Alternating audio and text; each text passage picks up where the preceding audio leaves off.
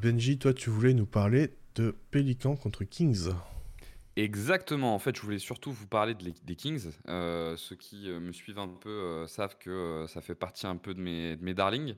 les Kings que je trouve absolument ravissants à avoir joué. Et ils ont affronté en début de semaine, ils ont eu une double confrontation contre les, contre les Pelicans, qu'ils ont perdu. Ils ont perdu les deux matchs. et en fait, la semaine des Kings était super intéressante parce que Bon, il y a eu deux matchs. Je vous conseille plutôt de regarder le premier qui a fini à 129-93, qui est un blowout. Euh, avec une énorme victoire euh, des Pelicans euh, dans un match, on va y revenir, où les Pels ont été très agressifs. Et en fait, ce qui est intéressant, c'est que les Kings ont joué trois matchs cette semaine, deux contre les Pelicans et un contre les Timberwolves. Ils ont perdu les deux contre les Pelicans, mais ils ont gagné celui contre les Timberwolves, alors que les Wolves sont premiers de la conférence, la conférence Ouest. Donc, je me suis dit, il y a forcément une raison. il y a bien quelque chose à en tirer de tout ça. Et en fait, on se rend compte à quel point le poste 4 est sensible côté Kings. Et en fait, ils se sont fait pilonner, mais pilonner par Zion, euh, qui a démoli Harrison Barnes. Et en fait, euh, même Jonas Valanciunas d'ailleurs était plutôt bon. Et en fait, depuis le début de saison, les Kings vivent beaucoup par le niveau de euh, Sabonis, qui pour moi est au niveau depuis le début de saison d'un Bam Adebayo sans aucun souci. Enfin, il est, il est vraiment exceptionnel et souvent il se retrouve face à une paire d'intérieur il arrive à tenir la distance. Et on l'a vu d'ailleurs contre les Wolves, euh, où il a tenu la distance contre Gobert et contre, et contre Kat, même en étant meilleur qu'eux et en les dominant. Mais par contre, quand ils ont eu à affronter euh, Zion, ça a été extrêmement compliqué. Euh, Zion finit le match à 12 sur 16 au tir, en jouant 30 minutes parce que c'est un blowout et que voilà, il, il, est tout en agressivité en permanence. Enfin, c'était, c'était assez impressionnant. Donc voilà pour les Kings. On parlera peut-être des Pels après, mais, mais je vous conseille de ce match pour voir un petit peu là où les Kings peuvent être fragiles. Ouais, et puis euh, il y a eu le retour de Diaron Fox aussi, quand même, qui euh, permet de rebooster un peu l'équipe. Euh, parce que sans lui, l'attaque été quand même vachement compliquée. Ouais, tout à fait. faut regarder, mais je crois qu'avant cette semaine, ils étaient en 7-1, si je dis pas de conneries, ou 6-1 quand Diaron Fox était là. Alors effectivement, on a parlé de la semaine dernière de, la semaine dernière de Theresa Liberton. On parle beaucoup, bah, beaucoup d'Ali Burton, on parle beaucoup de Edwards. moi, je trouve que on parle de Darren Fox, mais on n'en parle pas assez. Le début de saison de Darren Fox est extraordinaire. Franchement, il est monumental. Alors dans ce match-là, il a été un peu contenu parce qu'il y avait Herb Jones, euh, qui est plutôt un bon défenseur et qui était, qui était sur lui. Mais euh, par exemple, contre les Wolves, il a été exceptionnel et je trouve qu'à chacune de ses sorties, il est exceptionnel. Le duo Fox-Sabonis, je pense vraiment, est un des meilleurs duos de la NBA aujourd'hui, même en termes de valeur. Je parle même pas juste en termes d'esthétique, mais même en termes de valeur. Et les Kings, globalement, Jérém disait la semaine dernière que Indiana et les Kings se ressemblent pas mal dans les styles de jeu. Moi, je suis pas tout à fait d'accord. Je trouve que les Kings ont le plus beau jeu de la NBA. Il y a vraiment beaucoup de mouvements, beaucoup de passes. Euh, c'est très organisé et euh, moi j'adore regarder jouer les Kings et je vous recommande vraiment de regarder jouer les Kings quoi. toi Ben, t'as regardé un petit peu les Kings? Ouais, j'ai un peu regardé les Kings en ce début de saison et je rejoins totalement Benji sur tout ce qu'il dit sur sur l'offense à, foison. Et en fait, ils sont un peu dans la mentalité où ils savent qu'ils vont pas gagner le match défensivement, donc ils essayent de offensivement produire le plus beau jeu et le plus efficace possible pour le gagner de ce côté du terrain. Et donc forcément, ça amène des, mmh, des, situations, des systèmes ou des juste des, des oui des, des, des phases offensives bah, très, enfin, très très belle parce que je pense que c'est ce qui travaille en, priorité et, et l'effectif est fait sur mesure pour, pour, pour ça quoi. Comme, comme, comme Benji l'a dit sans, sans paraphraser bah, le duo Sabonis Sabonis Fox ça fonctionne parfaitement.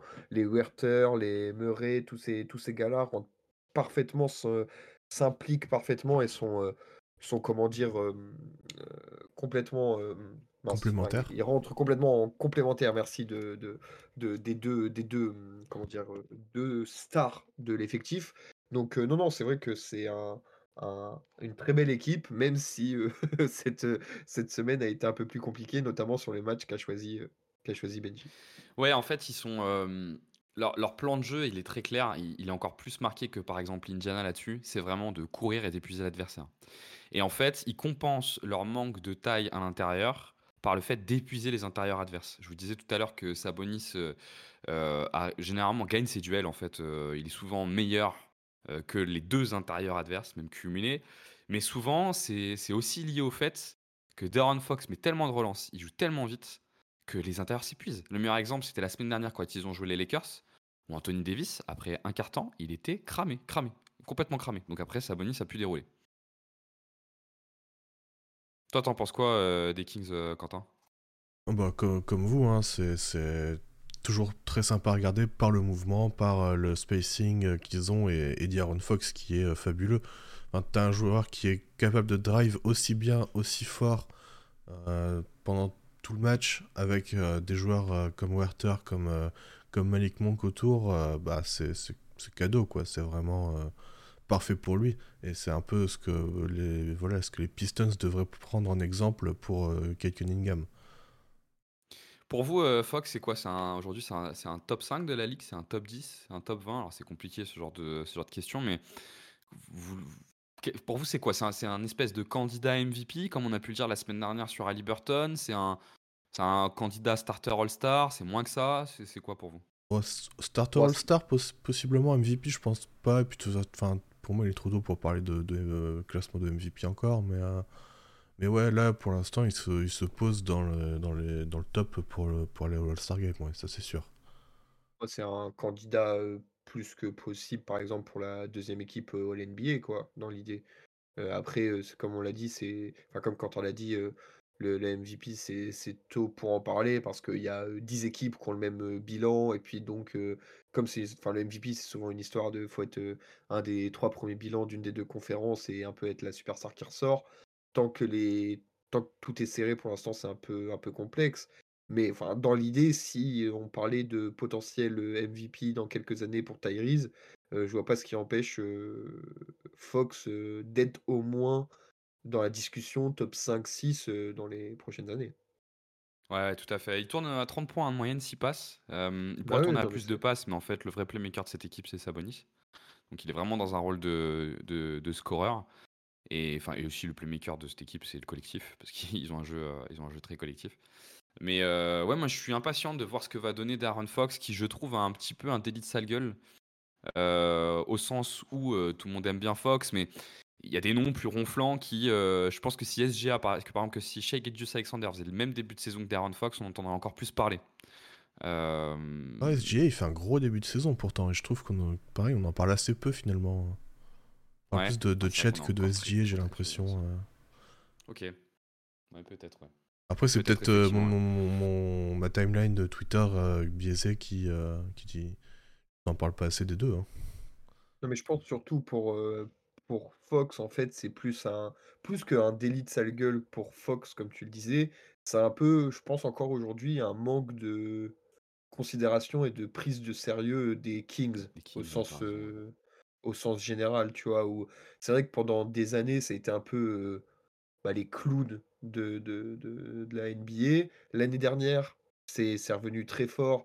On est-ce qu'on s'est dit, s'est dit à la fin de saison, bon, est-ce que c'était juste une année passagère comme ça? Est-ce que ça va réussir à se maintenir?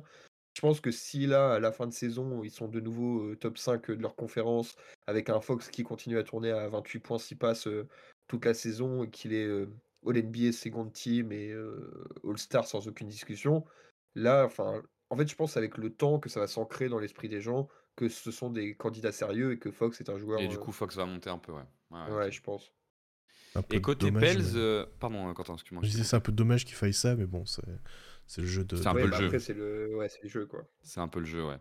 Et côté Pels, euh, bah, moi j'ai une bonne question à vous poser, les gars. J'arrive absolument pas à jauger cette équipe. Franchement, je, je, tu vois, quand je les vois jouer contre les Kings, jamais de la vie, je me dis qu'ils vont leur mettre 30 points et qu'ils vont les gagner deux fois de suite. Parce que pour moi, il y a un énorme écart de niveau entre les deux équipes. En plus, ils ont, ils ont des blessés. Enfin, ils ont notamment CJ McCollum euh, qui est blessé. Zion a un impact sur les matchs qui va bien au-delà de ses stats. Euh, je crois que Zion, ne faut pas regarder ses stats en fait parce que il, fonctionne beaucoup sur des séquences où pendant un quart temps, il va démonter dans un, seul registre euh, la, défense adverse. Et derrière ça, euh, toute la défense doit changer. Et souvent, ça permet à Ingram et à Valanciunas de venir dans, une deuxième, dans un deuxième temps pour découper la défense un peu autrement. Donc je trouve que Zion a un impact énorme sur les matchs, malgré, il faut regarder le détail, mais je serais pas surpris qu'il soit pas à plus de 23-24 points. Euh, mais j'arrive pas à les jauger. J'arrive pas à me dire ce qu'ils valent, quoi. Je sais pas vous, mais moi, j'arrive pas. Moi, je les ai pas encore trop, trop, trop regardés. Euh, je pense qu'ils ont un, plafond euh, assez faible pour l'instant, enfin relativement, hein, parce qu'il manque de, gros playmakers, d'un gros playmaker, euh, notamment bah, pour mettre Zion dans, dans, des bonnes dispositions. Et je pense pas que Ingram soit ce joueur, enfin de, en tout cas de ce que j'ai vu l'année dernière, même s'il a, montré des bonnes choses au playmaking, mais je pense pas que, Ingram soit le joueur parfait à côté de Zion. Et après, bah, il manque, ouais, il manque de, de, playmaker, peut-être même de connecteurs un petit peu pour, euh, mettre euh, leurs meilleurs joueurs dans, dans les meilleures dispositions.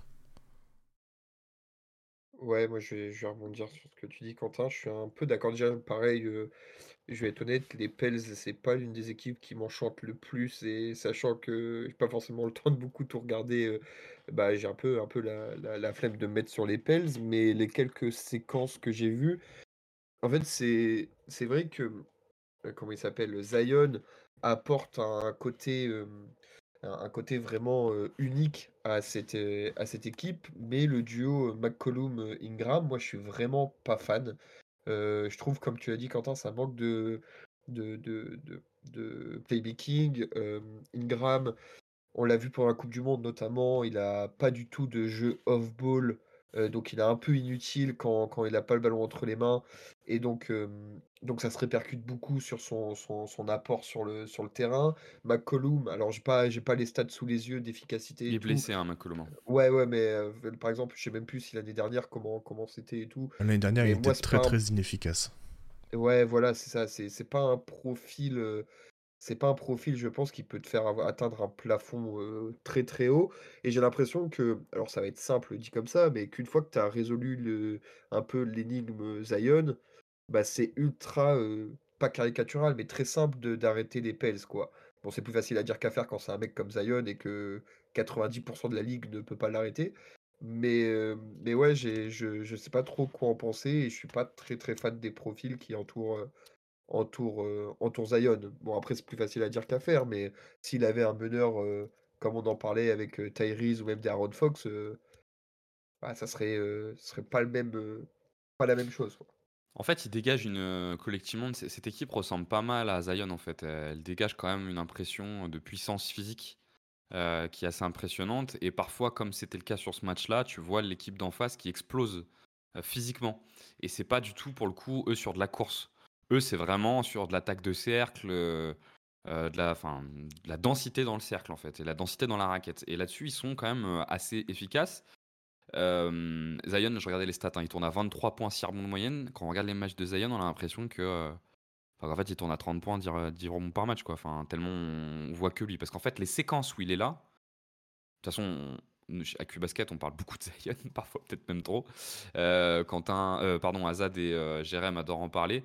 C'est vrai que quand il est sur le terrain, Zion, c'est impressionnant à, quel point il domine. Hein. Et ils ont quand même ce joueur euh, Next Plus qui te, qui te permet d'avoir des séquences euh, impressionnantes.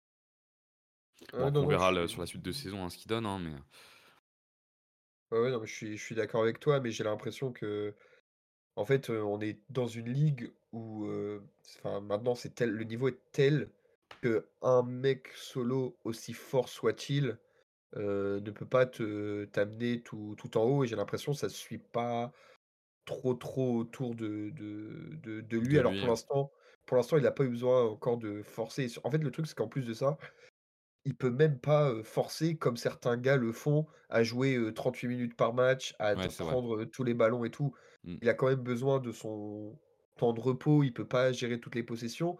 Donc à partir de là, tu es déjà un peu réduit réduit dans, tes, dans, dans ce, que tu, ce que tu veux faire. Et donc, ça se répercute un peu déjà sur les résultats. Tu vois, ils sont à, je crois que j'ai vu, c'était à 9-8 ou un truc comme ça. 9-8 sans leur contrat max, hein, quand même. Hein. Qui est CJ McCollum, qui, malgré ce qu'on critique sur CJ McCollum, est quand même leur meneur de jeu, le mec qui met un peu d'ordre. Et moi, je les trouve quand même mieux quand McCollum est là. Mais... Oui, non, mais bien sûr, c'est sûr que McCollum, c'est mieux que. Je sais même pas qui c'est le backup. c'est Dyson Daniels qui joue, ah, mais oui, la, la main, elle est pas, c'est très bizarre euh, comme il joue. C'est pas vraiment Ingram qui l'a, c'est pas vraiment Jones, c'est pas vraiment Daniel. Ça tourne un peu, ça va très, la balle va très vite au poste en fait sur euh, Jonas où il y a beaucoup de jeux intérieur intérieur. Ouais, donc euh, bon, on verra, on verra dans les prochains, prochaines semaines, mais je je sais pas trop où fixer leur plafond, mais j'ai pas l'impression qu'ils soient très très haut. je, suis d'accord avec Quentin là-dessus. Ouais, je suis d'accord avec vous aussi. Très bien. Eh bien, passons au match suivant. Ben, toi, tu voulais nous parler de tes Knicks contre le Miami Heat. Et alors là, c'est une garde tranchée, les mecs, hein, parce que là, on a un fan des Knicks et un fan du. Et euh, j'ai regardé le match aussi. Je, je te laisse, Ben alors, je vais être très honnête, c'est pas le plus beau match de l'année qu'on ait conseillé ici, hein, on va on va mettre les choses, les choses au clair. Non, c'est vrai que, que cette semaine, vu qu'on fait un focus sur les Bucks, on enfin, n'a pas tous eu le temps de regarder énormément de matchs, donc moi, comme beaucoup, je me concentre sur mon équipe et j'avais le choix soit entre le Bucks Heat qu'on a gagné, soit le Bucks Wolves, on s'est fait ouvrir. Donc bon bah j'ai pris j'ai pris le non le Knicks Knicks Wolves pardon. donc en fait le ce qui moi ce que je voulais ce que je voulais voir et ce que ce que j'ai vu c'est plusieurs choses. comment notamment les extérieurs continuent à à sauver cette équipe que, que sont le trio Brunson, Barrett, Quickly et comment, à l'intérieur, au contraire, ce bon vieux Julius Randle essaye à tout prix de, nous envoyer en lot tripique. Donc, en fait, le, ce match-là représente un peu, un peu tout, parce que, alors, j'ai plus la, comment dire, je vais juste reprendre sous les yeux rapidement. Je vais te la chercher, je vais te la chercher. Le, le box score, mais, mais en fait, on voit à quel point, à quel point toutes les, toutes les possessions que Randle joue sont un peu. Enfin, sont, déjà que les Knicks ont un jeu très statique, quand en plus Randle a le, a le, ballon, c'est d'autant plus, dramatique. Et donc, on voit aussi également à quel point les extérieurs, surtout Brunson et Quickly, arrivent à apporter du jeu que moi je pensais pas autant. en fait, l'année dernière, on, a, réussi à finir deuxième offensive rating grâce à des, bah, beaucoup de rebonds offensifs, de, secondes chances. c'était un peu, c'était un peu haché.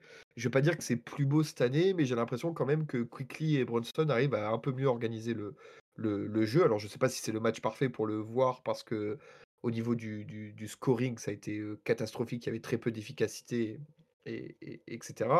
Mais, mais enfin, moi, je vous conseille de vous concentrer sur le, début de saison pardon, des, des, arrières new-yorkais, dont RJ Barrett. Je pensais pas dire ça, mais oui, RJ Barrett a progressé. On avait fait une capsule en, bah, juste avant le début de saison, le tout premier épisode de, du podcast, où on se basait sur les quelques matchs de playoff que RJ Barrett a bien réussi pour extrapoler et espérer voir une progression. Et cette progression, on la voit, on la voit un peu. Alors au niveau de l'attaque du cercle, il est toujours en difficulté parce que bah, il est, il est pas, pas un très bon dribbleur, il il sait pas encore totalement utiliser son physique, il n'a pas le toucher pour, mais il commence à être plutôt très efficace à trois points. alors ça fait que, qu'une quinzaine de matchs qui joués, mais mais ça change tout en fait, ça change tout dans, dans, dans l'attaque new-yorkaise parce que maintenant ils sont obligés de, défendre RJ Barrett à trois points comme s'ils défendaient Grimes ou Quickly. Et donc ça ouvre des lignes de passe pour nos deux, pour les deux, des lignes de drive pardon pour les deux deux Et, et ben ça change, ça change tout. Alors comme je le répète, ce match-là n'est pas le plus n'est pas le plus représentatif de, de, de, tout ça parce que c'était une vraie guerre de tranchées. Ça finit à deux points d'écart je, je, je vous spoil pas le score, mais ça a fini à deux points d'écart et la meilleure des deux équipes avait 100 points. Donc, donc c'était pas très très très très beau, mais mais on peut voir quand même quelques flashs de, de, ce que ce que peuvent faire ces trois joueurs sur les lignes, lignes arrière. Sachant que j'avais regardé la semaine dernière parce que j'avais fait un contenu sur, sur Aliburton, dans le prolongement de ce que tu disais, Quickly était le joueur en NBA dans ceux qui avaient un gros volume de pick and roll joué avec shoot porter. C'était le mec qui avait le plus de points par, euh, tir tenté. Euh, donc, euh, ce qui m'a étonné de voir Quickly aussi haut là-dessus. C'est quand même un joueur qui a beaucoup de déchets. Je pense qu'il a dû descendre un peu parce que je crois qu'il a fait un match dans la semaine à 1 sur 12 au tir, un truc comme ça. Donc, ça, ça, a dû le faire descendre un peu mais effectivement, du coup, tu constates la montée en puissance d'Emmanuel Quickly, qui compense un peu d'ailleurs le début de saison de, de Quentin Grimes, dans un autre registre, hein, mais que je trouve délicat, son début de saison à Grimes. Bah, il a eu en plus, il s'est blessé, alors je sais plus c'était quel match, il y a 4 ou 5 matchs, ou peut-être un peu plus. Il il s'est blessé à la main. il a raté un ou une ou deux rencontres, donc je pense ça ça joue également. Mais oui, Grimes, il a un peu une tendance à être pas mal blessé, qui l'empêche de d'avoir des des séries de confiance, au shoot et de de bah, juste d'avoir son rythme de croisière, quoi. D'autant que c'est un peu ta caution, catch and shoot. C'est du mmh, coup bah et du coup, ta caution spacing parce que Brunson, va plutôt aller prendre des tirs en mouvement, des des step back, des mi-distance. Julius Randle, a une adresse qui n'est on est on est sur, on est sur la pilule bleue cette année donc pilule rouge, il a une bonne adresse, pilule bleue, il a une mauvaise. Donc on est on est Julius Randle, pilule bleue. RJ Barrett, de toute façon, tu peux pas attendre de lui qu'il ait des énormes pourcentages à 3 points. Et derrière, c'est que ça soit les Josh Hart, les DiVincenzo, enfin, ou même, ou même Quickly. Quickly, il a un peu de catch and shoot, mais en fait, Grimes, c'est vraiment ta caution catch and shoot. Il pourrait avoir euh, Evan Fournier, euh, mais euh, Evan ne joue pas. donc, si Grimes, c'est pas à droit, ils ont un vrai problème de spacing quand même. Hein. Ah ouais, bah c'est pour ça que mmh, ce que propose en ce début de saison, hein, je, répète bien, l'échantillon n'est pas assez large, mais ce que propose Barrett en ce début de saison, pour l'instant, nous sauve un peu, un peu de, de, ce, enfin, nous offre un peu de spacing que nous offrait Grimes l'année dernière. Donc, si les deux pouvaient s'aligner quelques matchs, je, vous avoue que ça, ça aiderait pas mal. Ouais, je sais pas si, si l'adresse de, de, de Barrett va tenir très longtemps. Parce que 46%, on est quand même sur, euh, sur un chiffre très élevé. Mais euh, si. Même euh, descend un petit peu, ouais. enfin là, il passe. Ouais, non, mais je ce que, ça que je veux dire, c'est que s'il arrive à se maintenir après à 38%, déjà 38%, ce serait une très bonne chose en fait pour New York et pour, pour lui. Bah ouais, surtout pour lui, parce qu'en fait, à force de pas rentrer ses shoots, vu qu'il a un physique imposant, bah, en fait, tout le monde l'attendait dans la raquette et déjà qu'il avait du mal, au drive, c'était encore plus catastrophique, quoi et donc là, ça pourrait lui permettre, d'ouvrir ses options et donc ouvrir les options de New York au sens, plus large. Ouais. Il fait un début de saison solide, hein, Barrett, hein. Il est, mmh, il passe pas souvent complètement à côté, en fait. Je trouve au-delà de au-delà de son, adresse ou, ou, quoi que ce soit, bon, moi je suis pas du tout fan de RJ Barrett, genre j'aime pas du tout. Mais je trouve, euh, j'ai dû voir jouer les Knicks 4 euh, fois cette saison, 4 ou 5 fois. Et je trouve à chaque fois, il est, il est, hyper constant en fait. Il a le même niveau à chaque fois et il est super constant. Ouais, c'est ce que j'allais dire, c'est la, la, la, constance qui lui faisait défaut euh, pendant, pendant pas mal de temps ces, ces dernières années. Donc peut-être qu'enfin, il a progressé finalement. Bah, je, Alors peut-être. Je, l'espère. Alors, je n'ai plus son âge, mais ça reste quand même un jeune joueur. il, est encore jeune. 24 ans, 23 ans, 24 ans peut-être, parce qu'il est arrivé hyper, euh, hyper jeune. Donc en vrai, c'est encore un âge euh, où, où, mais qui stagnait énormément.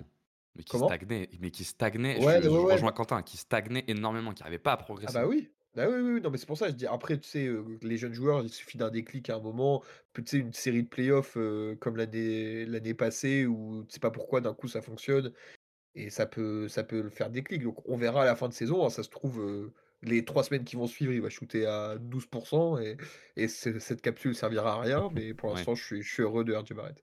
Ou un été, ou un été réussi avec l'équipe nationale. Parce qu'on a beaucoup parlé de la fatigue d'Austin Reeves. Parce qu'il en avait parlé en début de saison. Mais la réalité, quand même, c'est que les joueurs qui ont fait la Coupe du Monde sont globalement dans des bons, des bons débuts de saison, ceux qui ont, qui ont été bons en tout cas à la Coupe du Monde. Que ça soit Dylan Brooks, que ça soit SGA, que ça soit RJ Barrett, euh, même Rudy Gobert qui a été pas mauvais quand même à la Coupe du Monde euh, là, euh, enfin bon j'abuse un peu, il était pas très bon. En tout cas il y était, il avait le mérite d'y être, il était plutôt bon. Dennis Schroeder fait un très bon début de saison. Dennis Schroeder fait un très bon début de saison et il est un peu dans le prolongement de ça, de ça aussi quoi. Ouais ça aide pas mal. Mais il faut quand même parler du 8 là-dedans, hein, parce que j'attendais euh, quand le 8 dans ce match. rebondisse. Euh. Non, côté 8, alors tu vois, moi j'ai même pas vu ce match, alors j'ai pas pu. J'ai en fait, euh, moi habituellement, les matchs du 8, je les regarde le matin avant de me faire spoiler. Et là, j'avais pas pu, je devais me lever tôt. Donc j'ai regardé le résultat et j'ai vu le déroulement et je sais exactement ce qui s'est passé. Troisième quart-temps, Miami, ça joue bien, ça joue vite, ça trouve les espaces, tout ça. Et quatrième quart-temps, ça remonte la balle en marchant, ça euh, Jimmy Butler qui tient la balle pendant, pendant 12 secondes sans rien faire, euh, il galère à prendre les écrans, il galère à mettre en place leur attaque, et du coup, bah, tu marques 11, 11 points dans le dernier carton. C'est exactement ça. c'est exactement, ce qui s'est passé. c'est ce qui se passe depuis le début de saison. Je crois que c'est le cinquième match euh, où Miami avait plus de 10 points d'avance dans le quatrième quart-temps et qu'ils ont, euh, qu'ils ont lâché. Euh, non, c'est le cinquième match où ils se font euh, outscore de, 10 points dans le quatrième quart-temps cette saison. Ils ont un énorme relâchement dans le quatrième quart-temps. Ah euh. ben, peut-être tu peux en parler, mais tu, même tu les voyais, il y avait, il y avait euh, Jimmy Butler et Bama Debayo qui sont sur le banc, je crois, pour démarrer le quatrième quart-temps. Ils rigolent, enfin, ils y sont plus, quoi. Après, à leur décharge, ils mènent de. Je crois que c'est monté jusqu'à 23 points, je crois, au début du quatrième quart-temps. Un peu plus d'une vingtaine, je sais plus c'était combien. c'était 19. Je, crois qu'à un moment, ça monte même à 23 points d'écart. Euh, parce qu'au début du, du quart-temps, euh, je crois que euh, Miami met un 3 points et ça doit monter à 22-23. Et si je dis pas de conneries, hein, peut-être je, je, me trompe. Et alors, le niveau de relâchement, j'en avais plus rien à foutre du match. C'est chaque match comme ça, hein, enfin quasiment. Et le truc, c'est que c'est un truc que tu peux difficilement faire au Garden. Parce que nous, on adore parler de stats avancées et tout, mais bon, il y a quand même des intangibles hein, dans le basket. Et que le Garden, c'est que ça fait quand même partie des salles où historiquement, quand il y a un comeback qui se lance, la salle prend un peu feu et tu peux te faire un peu bouffer par l'énergie que d'un coup prennent les Knicks, quoi. Ouais. Enfin, moi, ce qui m'a surtout, ce qui m'a choqué sur, c'est enfin, on va parler que de la fin de match parce que c'est ça qui a qui a fait que qu'on est passé d'un blowout à un retournement de situation. c'est vraiment, ouais, les deux stars, donc Adebayo et Butler, comment comment dans un match, important, ils se sont, se sont relâchés. Alors important, tout est tout est, relatif, mais ça restait un match de, mmh, comment s'appelle? une saison tournament. je crois que si, si le Heat gagnait, ils étaient en 3-0 dans le tournoi, et donc c'était ultra bien placé pour se qualifier. Depuis le début de la saison, on voit que les joueurs ont l'air de prendre quand même, plutôt au sérieux ce tournoi et là, d'un coup, ils avaient un match en main et pour aucune raison, blackout total. Ils font j'étais en train de regarder, les deux cumulés, ils sont à 1 sur 11 dans le quatrième quart-temps, alors que ce sont, on parle pas de, joueurs, euh, euh, lambda. Les gars sont habitués à jouer les, gros matchs, des fins de match. Ils ont fait des matchs en playoff, ou notamment Butler, où les derniers cartons, ils mettaient euh, des dizaines de points. Et là, enfin vraiment blackout total, inexplicable. Alors je sais pas ce qui, s'il y a un truc qui a changé dans la défense new-yorkaise. J'ai pas spécialement eu l'impression. Enfin, ça, ça restait les, ça avait l'air d'être les, schémas classiques avec avec Mitchell Robinson qui, était sur, sur Adebayo. Il n'y avait pas de switch bizarre ou quoi que ce soit. Il y avait peut-être il y a peut-être eu un peu plus d'agressivité sur quelques prises à deux sur Butler, mais bon, ça reste. Enfin, on parle de Butler, on parle pas de, de le, du 12e mec de rotation de je sais pas quelle équipe qui sait pas s'en sans, sortir. Donc, ouais, c'est un peu. Ça fait un, ça, l'impression c'est du on-off dans la tête qu'a. En fait, ça s'est passé. En fait, dans le quatrième quart-temps, quand ils mènent de, de 15-20 points, euh, c'est pas compliqué. Ils se disent, faut grignoter du temps.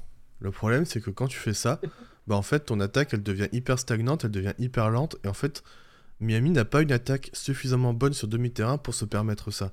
Ils, ils, peuvent pas se permettre ça parce que ça ne leur permet pas de trouver des bons tirs euh, malgré, euh, malgré un système mis en place à partir de 14 secondes, tu vois. Donc, donc c'est ce qui leur pose problème depuis le début de saison. Et euh, enfin, c'est ce qui, c'est un peu l'inverse qui s'est passé dans le match euh, dont je parlerai après. Mais euh, ouais, quand ils arrêtent de pousser un peu le tempo, bah, même si Miami joue pas très vite globalement, mais même si ils ont joué un petit peu plus vite cette saison, et dès qu'ils jouent un petit peu plus vite, c'est-à-dire pousser le tempo sur, sur un tir raté ou même un tir réussi, bah, ça leur réussit plutôt bien. Et dans le quatrième quart-temps, ils arrêtent parce qu'il faut gratter du temps. Pour juste conclure avec ce match avant de, passer à la suite, c'est vrai que par contre, New York, il y a un truc qu'ils font assez bien, c'est que quand ils arrivent à être dans une phase positive, comme c'était dans ce quatrième quart-temps, ils ont cette manie d'accélérer le jeu, notamment avec Quickly et Brunson, qui fonctionne très très bien parce que en fait, ça reste un truc de, shooter, c'est que quand tu en confiance, tu accélères, ça rentre, ça rentre. Et je sais qu'il y a pas mal d'équipes Parfois, ça n'accélère pas quand quand tu es en confiance. Eux, là, sur le quatrième carton, ils y sont allés à à à 1000 à l'heure et bah, on a vu le résultat à la fin. Il y en avait qui jouaient, jouaient en ayant envie de marquer rapidement et les autres qui étaient au ralenti et qui avaient un peu peur du chrono et bah, ça a fait toute la différence sur ce match, qui est pas le plus joli de la saison, hein, je vous le dis tout de suite, mais c'est intéressant à regarder. C'est ça, et puis euh, c'est euh, en fait euh, New York a, bien profité en fait du coup des nombreux tirs ratés de Miami parce que du coup ça leur a permis de courir en transition, et de eux d'avoir des paniers faciles. Et en plus quand tu as des paniers faciles comme ça, bah, ça te permet d'avoir ta défense qui est en place sur le repli directement, donc tu prends pas de contre-attaque en plus derrière, donc c'est gagnant-gagnant pour, pour eux. Exactement. Voilà pour ce match. Moi, je voulais parler un peu de Chicago-Miami. Alors, il y a eu une double confrontation. Moi, je conseillerais à regarder plutôt le premier parce que plus serré. Mais le deuxième est très bien aussi parce que euh, je trouve qu'il est très représentatif des deux équipes sur le début de saison. Euh, bah, on peut continuer avec Miami un petit peu, mais euh, voilà, ça joue vite. Enfin, ça joue vite. Ça pousse le tempo, ça joue, voilà, les tirs sont pas forcément pris rapidement, mais ça pousse le tempo et ça permet de générer quand même de bons tirs. Bon, il y a une grosse surchauffe à 3 points aussi sur ce match, hein, mais c'est c'est intéressant quand même parce que du coup, tu vois aussi la profondeur qu'ils ont. Euh, finalement, sur, notamment sur les ailes, avec euh, du euh, Ray Raquez Jr., avec du Caleb Martin, Josh Richardson, Duncan hein, Robinson qui fait. Hein. Comment? Il est pas mal, hein, le Raquez Jr. Là. Ouais, moi j'aime beaucoup. Il y a Duncan Robinson aussi qui montre toute sa progression. Voilà, et puis dans ce match-là, il y a personne qui prend énormément de tirs. Ça joue bien, ça joue collectif. Et dans le quatrième quart-temps, notamment, ils avaient de l'avance et ils ont continué à pousser le tempo. Et c'est ce qui leur a permis de garder cette avance finalement et de ne pas se retrouver à, perdre. Comme dans la première confrontation justement, où dans la première confrontation, ils ont fait comme contre New York. Ils menaient, et puis en fait, euh, je crois qu'ils menaient même pas beaucoup dans le dernier quart-temps, mais ils menaient, et en fait, euh, bah, ils ont complètement lâché pour gratter le temps, pour euh, tout ceci, cela. Et du coup, on se retrouve avec l'équipe en face qui revient, à, qui il suffit parfois d'une surchauffe à 3 points pour reprendre le lead euh, et, gagner le match. Et côté Bulls. Euh, oh, vas-y, bah, Pardon, excuse-moi, je, pensais qu'on allait finir euh, sur Miami avant. tout à l'heure, j'ai dit que les Kings c'était un des plus beaux jeux collectifs de la NBA. Je trouve qu'en fait, pardon, que les Kings, oui, j'ai dit les Kings.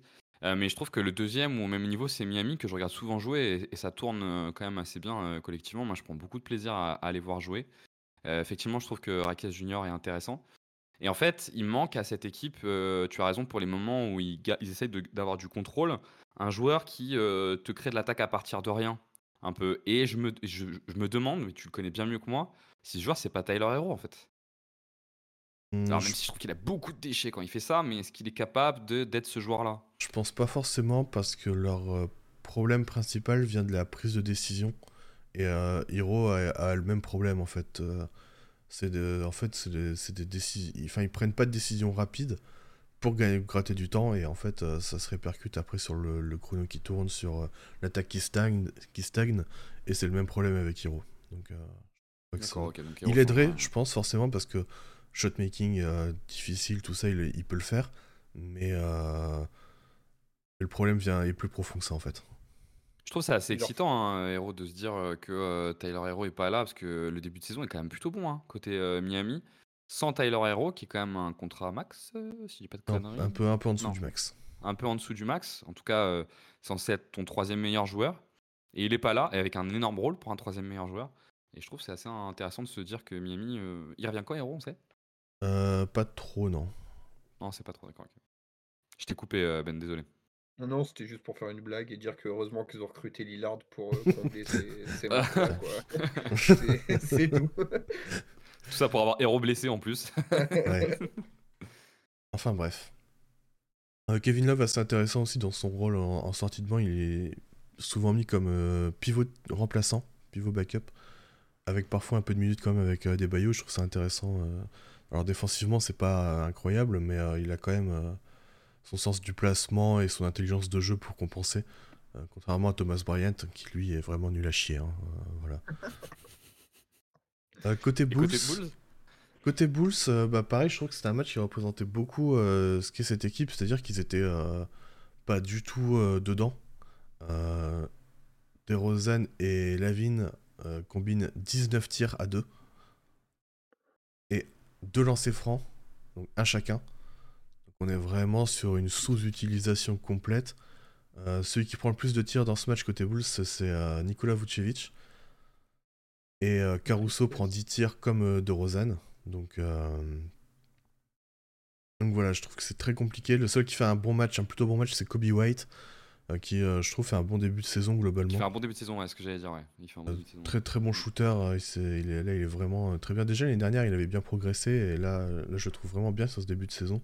Mais en fait, il n'y a personne qui est vraiment en phase et tu sens que l'équipe va nulle part et que si elle explose pas avant la deadline, enfin, ça va très mal finir pour eux quoi. Voilà, je sais pas ce que vous, vous en pensez des Bulls. Oui, bah, je pense qu'on est un peu tous accordés là-dessus que le projet basé autour de, de Levine, euh, DeRozan, Vucevic et tout est plus proche de la fin que, que du début. Je pense qu'en fait, leur projet est mort à partir du moment où Lonzo Ball ne pouvait plus poser un pied sur un, parquet, quoi et donc, en fait, ça a tout remis en, jeu. Ils sont restés quelques années, cette équipe un peu mid. Tu sais pas trop si ça joue le fond de, fond, pour un, un ou si ça joue les playoffs, mais ça ira jamais loin. Donc, au final, je pense que c'est une bonne chose qui, si, enfin, parce que là, on, parle, mais il y a des rumeurs autour de, de Levine. donc, et Caruso. Et Caruso, oui, également, bien, bien vu donc il y a de fortes chances que ça que ça bouge, avant la trade deadline et je pense que c'est le bon moment pour faire parce qu'ils ont quand même tous encore une bonne cote. je pense que si tu les gardes 6 mois de plus, que tu arrives à l'été, ça aura fait une saison complète où, où c'est quasiment, où ils sont déjà éliminés de la course aux playoffs. Enfin, les mecs, ils vont avoir du load management, ils vont avoir joué 20 matchs, enfin, ça va être, catastrophique. Donc là, c'est le bon moment de les maintenir. En plus, même s'ils sont pas en phase on voit quand même malgré tout les qualités de chacun. et donc, ça leur permettra, je pense, de, de, mmh, bah de, trouver, enfin de, de, trouver preneur pour eux et de récupérer des, des assets. Ça, c'est, je vais pas dire assez facilement, mais quand on voit déjà toutes les, teams, toutes les équipes qui se sont manifestées pour Lavine et Caruso, je pense que tu peux récupérer quelques bons packages qui peuvent t'aider à refaire ta reconstruction. Ouais, Caruso, par exemple, est très demandé. Et ça, ça va faire monter les enchères. Et c'est peut-être lui qui est la meilleure cote, en tout cas en termes de demande, parce que son contrat est intéressant, parce que le joueur est intéressant, c'est un des meilleurs défenseurs extérieurs de la ligue. Et, et je sais plus ce que j'allais dire, mais voilà, du coup, Caruso assez intéressant. Même Lavine, on en parlait avec Benji hors antenne la semaine dernière. Enfin, on, disait tous les deux que lui et Siakam, c'est deux joueurs sur lesquels une équipe qui veut passer de contenders, enfin de, de playoffable à contenders doit se jeter, quoi. Et Evan Fournier. Et Evan Fournier, oui. Donc, euh, non, non, je pense que je pense qu'ils peuvent. Euh, si ils arrivent quand même à, à maintenir un certain niveau à, leurs joueurs. Et, enfin, en fait, ce qui est compliqué aussi, c'est que en plus de ne pas être en phase, d'avoir une construction d'effectifs qui, qui, qui paraît complètement euh, enfin, hors, hors du temps en 2023, ils ont un coach qui, qui n'aide pas beaucoup avec Billy Donovan. En fait, tout, tout est contre, contre eux pour que ça fonctionne, donc autant casser le plus rapidement possible. Quoi. Je trouve que dans ce que tu dis, Ben, tu résumes super bien la situation euh, sur les Bulls quand tu dis que que Lonzo, qu'à partir du moment où Lonzo Ball ne pouvait plus poser un pied sur un terrain, effectivement, le projet était mort. Parce que quand tu dis ça, je me dis, ouais, mais t'as raison, en fait, parce qu'ils sont à un Lonzo Ball d'être vraiment intéressant. Ah c'est-à-dire un mec qui va défendre fort sur les lignes externes, qui va permettre à Lavine de jouer du jeu en contre-attaque, parce que Lavine, il a des séquences où on voit qu'il est absolument incroyable sur le jeu en transition. Et après, tu as des Rosan et Vucevic pour jouer un peu plus, un peu plus demi-terrain. Et quand tu dis qu'il est important de ne pas, les, de pas les vendre trop tard, enfin de ne pas les transférer trop tard, je suis totalement d'accord avec toi parce que quand tu prends le cas de Zach Lavine, j'ai jamais essayé de dire Lavine ou Lavine, je vais dire Lavine. rien. Parce que je disais Avril Lavine à l'époque, donc euh, je vais dire Lavine. Euh, quand tu prends le, le cas de Zach Lavine, euh, je pense que sa cote aujourd'hui est moins haute que la cote qu'il avait cet été. Et il a suffi de 10-15 matchs pour qu'elle baisse sa cote. Parce que son début de saison, il est, il, il, est plus du tout. Il est plus du tout. Et, et pour imaginer ce, qu'on, ce dont on parlait la semaine dernière sur Lavine, sur Lavine et sur Siakam, il faut se rappeler de la saison dernière en fait. Euh, son début de saison est pas très bon, il est à côté de ses pompes, euh, alors que Lavigne, pour moi, ça peut vraiment être une deuxième option, force scorer, qui t'apporte énormément dans une équipe qui veut jouer le titre et euh, qui veut passer un cap pour pouvoir, pour pouvoir jouer le titre. Et effectivement, si tarde trop, j'ai peur qu'il perde énormément en valeur. On parlait des Pacers la semaine dernière. Tu mets ah, Lavigne à côté de Halliburton. Bien sûr, on parle de Miami. Tu mets, euh, tu mets le, la bonne version de Zach Lavine à Miami. Euh, C'est surtout que Lavigne, j'ai l'impression, il plug un peu partout, quoi. C'est il fonctionne dans beaucoup de de rosters, j'ai en fait, qui ont pas besoin d'IQ, ouais. en fait, c'est ça, besoin d'IQ. tu tu besoin d'avoir quand même au moins un bon créateur à côté de lui parce que c'est lui, c'est pas un créateur. Mais du coup, euh, bah, Pacers, c'est très bien. Kings, c'est très bien, je trouve, et c'est vraiment excellent vu que tu as Sabonis et Fox. Euh, t'as euh, Miami, c'est très bien aussi parce que tu as Butler, tu as Debayo, et puis tu as, un jeu quand même qui, euh, qui est axé sur, sur le collectif. Donc, donc ouais, il y a pas mal de destinations qui sont assez intéressantes. T'as raison, c'est les destinations, il n'y a pas besoin de playmaker parce que le gros problème de Lavine, c'est son IQ, sa qualité de choix qui est pas très bonne, sa création pour les autres qui est inexistante. Par contre, en termes de création de tir, moi je le trouve vraiment très fort. En termes de contre-attaque, il est irrégulier, mais il a des séquences où il est vraiment impressionnant. Et il peut quand même jouer sans ballon. moi je trouve sans ballon, il est pas, il est pas mmh. inintéressant. donc pour moi, oui, en tout cas. Oui, alors par contre, il est moins fort en création de tir que DeRozan. Oui, oui, non, mais je disais plus, plus intéressant off-ball que, que, que DeRozan. Ah bah oui, oui, oui, t'as complètement raison. Ouais. Oh bah DeRozan, off-ball. Oui, c'est parce que les, gens les mettent, euh, les mettent souvent dans la même case, alors qu'il y a quand même pas mal de différences entre, euh, entre les deux. Quoi. Et puis Levin, c'est un, très bon shooter à 3 points aussi. Hein. En pull-up, catch and shoot, il est capable de faire les deux. Euh, parfois d'assez loin en plus, donc c'est très intéressant. Et c'est aussi un, bon driver, un joueur qui sait provoquer des lancers francs. Il est en moyenne à 5 par match sur, dans, sa, dans sa carrière, donc donc ça, c'est assez intéressant aussi pour les équipes comme Miami, par exemple, qui manquent de rim pressure et de, de joueurs qui, vont, qui vont au cercle. Oui, et puis je trouve que c'est un joueur qui... Euh, c'est un vrai, un vrai deuxième arrière. Enfin, voire même un ailier. Il n'a pas trop besoin que tu lui donnes trop de ballons. Tu as l'impression que un peu naturellement, quand il est bien, il t'apporte les 20-24 points. Euh, t'as pas besoin de construire un système pour lui, t'as pas besoin de lui donner des pick and roll. Euh, généralement, il a des coups de chaud dans les matchs, tu lui files un peu la gonfle, puis après, il sait se calmer. Je, trouve qu'il est jamais, il est jamais trop dans l'abus de tir euh, quand il est pas bien. je suis assez d'accord, ouais. Énormément, j'ai d'accord aussi. Peut-être pour, pour finir sur Zach Lavine, forcément, comme je le fais chaque semaine, je vous ai préparé un petit tu préfères. Ah. On répond oui non pour voir un peu comment on règle notre, notre Zach Lavine euh, alors, je vous rappelle le principe du tu préfères, c'est juste pour pouvoir rank un peu un gars. On se dit, est-ce que tu fais, est-ce que si tu es l'équipe qui recevrait Zach Lavine, tu trades un joueur contre l'autre? Ok? Euh, Zach Lavine ou Malik Monk? Zach Lavine, je pense. Zach Lavine. Ok, donc vous êtes Sacramento, vous prenez Lavine contre Malik Monk. En 1-1, ouais, ouais, ouais. Ouais, en 1 ouais. Zach Lavine ou Malcolm Brogdon? Oh, Zach Lavine. Ah, je commence à. Ah non, bah attends, non, t'es quitté. Non, mais on sort de Portland, on se dit que Brogdon est dans. C'est un peu triché là avec Portland. bah, euh, moi je prends Lavine. Euh, je pense que du coup, si tu mets enfin, si tu en prends par exemple le Boston de l'année dernière, je pense que je garde Brogdon. Ok, donc il y, a un, il, y a des, il y a des situations où tu préfères ah, Brogdon quoi. En fait, la défense c'est quand même assez intéressante chez Brogdon, alors que chez Lavine c'est quand même très compliqué. Ouais, je suis d'accord. Zach Lavine ou Tyler Hero Zach Lavine. Ouais, j'aurais dit Lavine aussi, mais après, euh, je suis pas expert euh, Tyler Hero, donc euh, je dirais Lavine comme ça. De, bah, la rim pressure, c'est ce qui fait la différence, et c'est un score plus efficace globalement. Donc, Un peu moins de création sur pic, mais ouais, plus efficace dans l'accès au cercle. Zach Lavine ou Tyrese Maxi Je savais qu'il allait tomber et j'y réfléchissais depuis tout à l'heure. Et... Moi, je pense Maxi quand même, sur ce début de saison en tout cas. Ouais, moi j'aurais dit pareil sur le début de saison, j'aurais dit Maxi, mais. Bon, allez, on va, on va dire Maxi pour la jeunesse et, euh, et le fait que on l'a, on l'a pas encore vraiment vu en première option sur, enfin première option, euh, première option bis, deuxième option sur un long terme, et on lui laisse le bénéfice du doute. Oui, ouais, et puis que les Sixers peuvent pas se permettre de perdre un playmaker. Euh, Zach, j'en ai, il m'en reste deux. Hein. Zach Lavine ou Mark Cannon? Hmm. hmm. J'aurais dit Lavine plutôt. Ouais, moi aussi, je suis pas très fan de Mark Cannon, j'avoue. Ok. Et Zach Lavine ou Brandon Ingram? Euh... oh, Celle-là, elle est compliquée. Pas un grand fan d'Ingram. Ouais.